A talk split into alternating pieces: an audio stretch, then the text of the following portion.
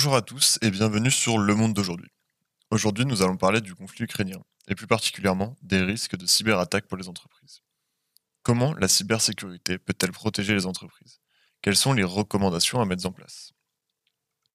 Comme vous le savez, la Russie a envahi l'Ukraine depuis le 24 février 2022. Les entreprises se retrouvent également menacées par cette guerre. Les gouvernements mettent en garde contre une augmentation des cybermenaces venant de la Russie. Plusieurs agences gouvernementales ont publié des recommandations pour renforcer la cybersécurité et protéger les entreprises. Aujourd'hui, tout le monde se demande si une cyberguerre est possible. Comme l'explique l'agence de sécurité, une cyberattaque peut avoir un effet déstabilisateur sur les organisations. Les fonctions support comme la téléphonie, la messagerie, mais aussi les applications métiers peuvent être mises en hors d'usage. Pour éviter de se retrouver dans une situation de blackout total, les entreprises doivent à tout prix définir des points de contact d'urgence, y compris chez les prestataires de services numériques.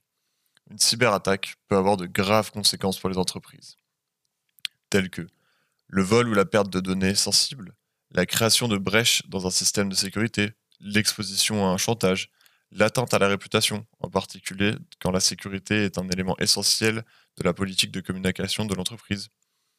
Mais ne vous inquiétez pas, pour le moment, aucune cyberattaque visant les organisations françaises en lien avec les récents événements n'a été détectée par l'ANSSI, qui est l'Agence nationale de la sécurité des systèmes d'information. Mais le cyberspace risque de devenir un théâtre de guerre durant les prochaines semaines. Récemment, les Anonymous ont déclaré la cyberguerre à la Russie. Et qui est Anonymous?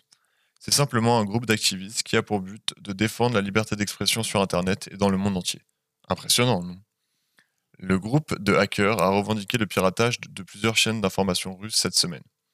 Des images de la guerre en Ukraine montrant des bombardements ont été diffusées dimanche pendant quelques minutes sur les chaînes Moscou 24, Channel One et Russia 24.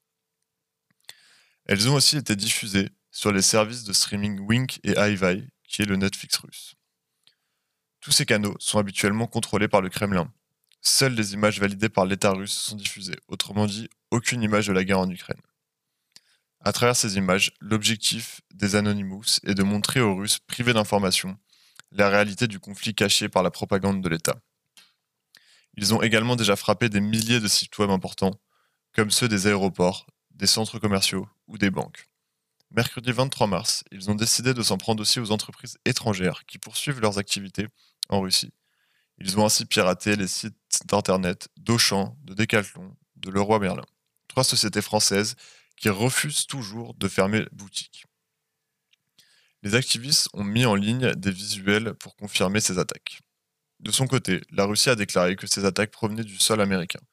Évidemment, l'Ukraine fait également face à des attaques similaires, rendant inaccessibles des sites officiels, ainsi que celui de Privatbank, qui est la plus grande banque commerciale du pays. Plusieurs agences gouvernementales ont publié des recommandations pour renforcer la cybersécurité et protéger les entreprises. C'est le cas de l'ANSSI en France qui vient de rendre un rapport sur l'état de la menace et les bonnes pratiques à adopter.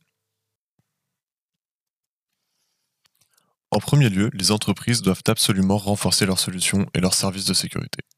Il est recommandé aux entreprises d'examiner tous les accès distants de leur réseau et de mettre en place une authentification multifactorielle.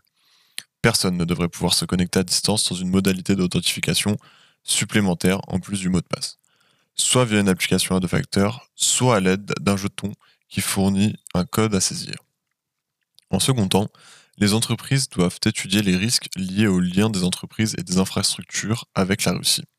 Si l'un des déploiements dans le cloud de l'entreprise se fait sur des serveurs russes, celle-ci peut envisager de déplacer ses données vers un autre data center.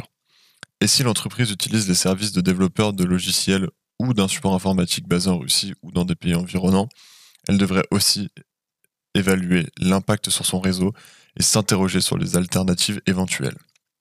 Nous allons maintenant accueillir Camille. Tout d'abord, merci Camille d'être présente avec nous aujourd'hui. En tant que spécialiste en cybersécurité, que pensez-vous de ce sujet? Sommes-nous réellement dans une cyberguerre? Merci Mathis de m'accueillir sur ce fabuleux podcast. Oui, nous sommes totalement dans une cyberguerre. Il y a de nombreuses offensives, beaucoup de choses qui commencent à préempter sur le numérique. Il y a beaucoup de voyants rouges qui montrent que la cyberguerre est là. On a pu voir de nombreuses cyberattaques, notamment comme vous l'avez expliqué tout à l'heure, contre des gros groupes qui sont restés ouverts en Russie. Il y a eu des cyberattaques des deux côtés. Savez-vous comment se compose un arsenal cyber? Nous avons besoin de ressources humaines. Plus elles sont nombreuses, mieux c'est. Certaines personnes vont être spécialisées dans la reconnaissance en système d'information. Il faut aussi des techniciens, des personnes pour faire la communication, pour traiter l'actualité.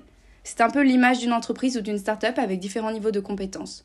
Cela rejoint le travail d'un ingénieur, expert en cybersécurité, et d'autres qui sont parfois très près des services de renseignement sur la planète.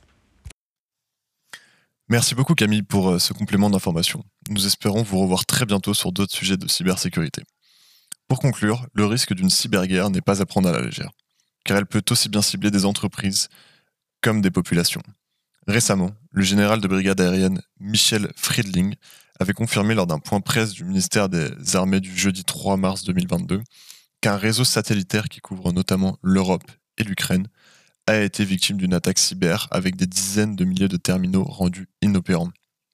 De plus, la Chine, qui semblait être restée assez passive depuis le début de l'invasion russe en Ukraine, est elle aussi accusée de cyberattaque contre l'Ukraine juste avant l'invasion.